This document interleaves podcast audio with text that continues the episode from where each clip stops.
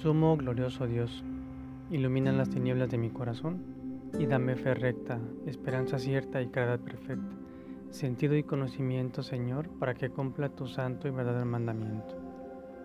Hoy comenzamos Cuaresma, 40 días de preparación para un desierto de oración y ayuno, pero sobre todo para una completa conversión y renovación de nuestros corazones.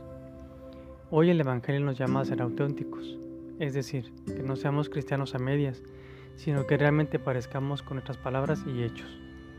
Papa Francisco en su mensaje para esta cuaresma nos invita a analizar lo siguiente. El ayuno, la oración y la limosna, tal como los presenta Jesús en su predicación, son las condiciones y la expresión de nuestra conversión, la vía de la pobreza y de la privación, la mirada y los gestos de amor hacia el hombre herido y el diálogo filial con el Padre nos permiten encarnar una fe sincera, una esperanza viva y una caridad operante. Señor, que veamos en ti el Padre amoroso que nos perdona, que nos quiere cerca de el que nos escucha en el secreto de la oración.